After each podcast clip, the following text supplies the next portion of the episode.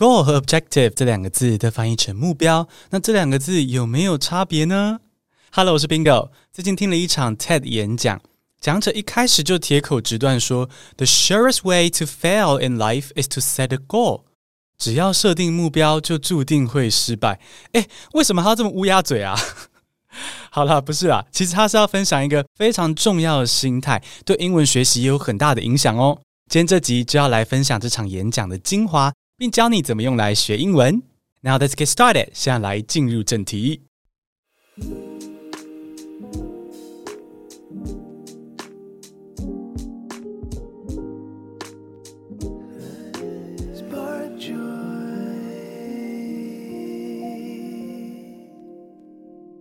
这场 TED Talk 的标题是 Why you should stop setting goals。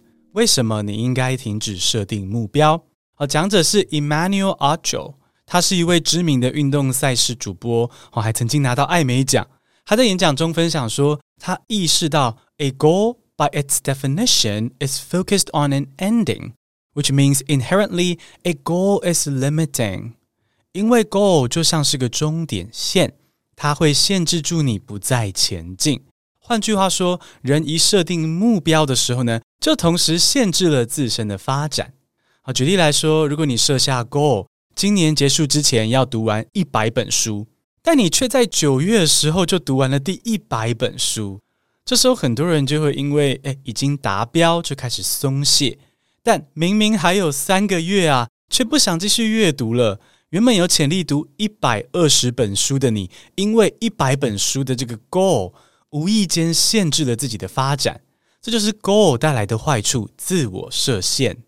那另一种坏处是，如果你到了年底，总共读了九十本书，好了，其实很猛诶，但你却因为没有达成一百本书的 goal，就觉得很沮丧，失去信心。诶，Hello，这合理吗？你今年读了九十本书，诶，这很了不起，It's worth celebrating，很值得庆祝。但一百本书的这个 goal，却让我们觉得自己失败了，不够努力，没达标。可见 goal 还会伤害我们的自信心。所以讲者就说。It's not that goals don't add value. It's just that the risk of goal setting is greater than the potential reward. 设定 goal 也是有好处的，但是它伴随而来的风险及坏处更大。简单来说，就是 Z 大于 B 啦，吼，利大于弊。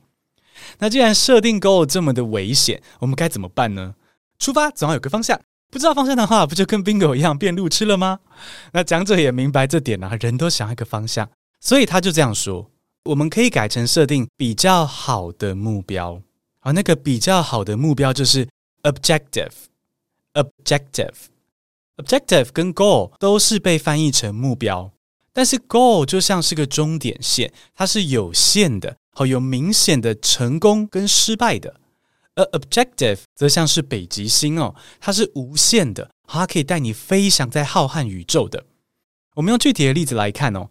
以阅读计划来说，读一百本书就是个 goal。那这样的目标容易变成一种限制，你的心情或能力都会被一百这个数字所控制哦。而相对来说，成为喜欢阅读的人，诶，这就是个 objective。这样的目标是有弹性的，它能够让你不断的阅读，不断的前进，拥抱无限的可能性。再举一个例子哦，我有一堂新的线上课程《单字活用术》，最近在找鸟募资。一开始我设下了希望至少可以卖出三百堂课这样子的 goal，那这样的 goal 或许给了我工作的动力吧，但也给了我更多焦虑耶哦，我会没事一直去看数字，然后 check 现在卖了几堂，离目标还有多远，能再卖快一点吗？什么的 goal 就这样子整个掐住我，让我非常的焦虑。而为了摆脱这样的焦虑，我就要设定更有弹性的目标，也就是 objective。好，讲者就说，Your objective should be subjective，蛮有趣的。It should be subject to people's interpretation. That way you do not fail。你的 objective 应该要是主观的，哦，这样你就不会失败。比如说，既然这门课叫做英文单字活用术，Bingo 带你三步骤揭秘母语人士的单字秘诀，置入一下。我设定的 objective 呢，就应该是制作优质的单字课，让台湾学生长出英文脑。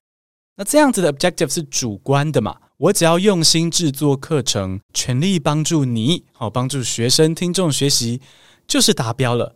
那这样子的 objective 让我稍微可以忽视一下数字，毕竟那也不是我可以控制的嘛，吼。那我就可以把心力放在真正重要的事情，也就是做课。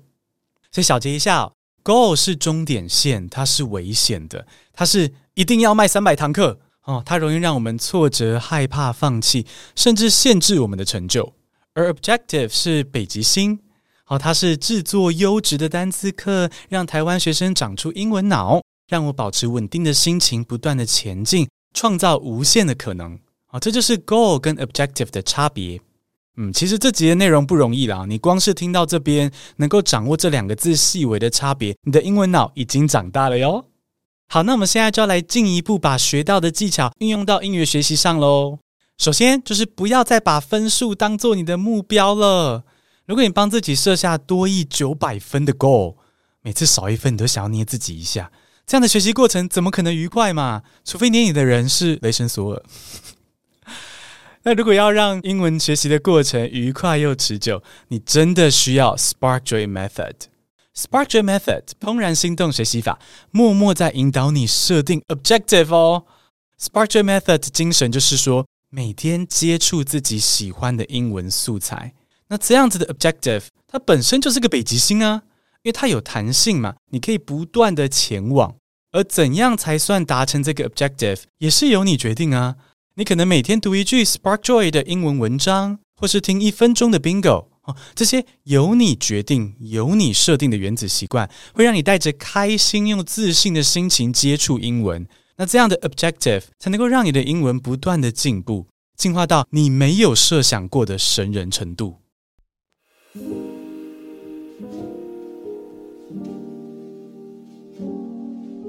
最后，我们来回顾，goal 跟 objective 都翻译成目标，那这两个字有差别吗？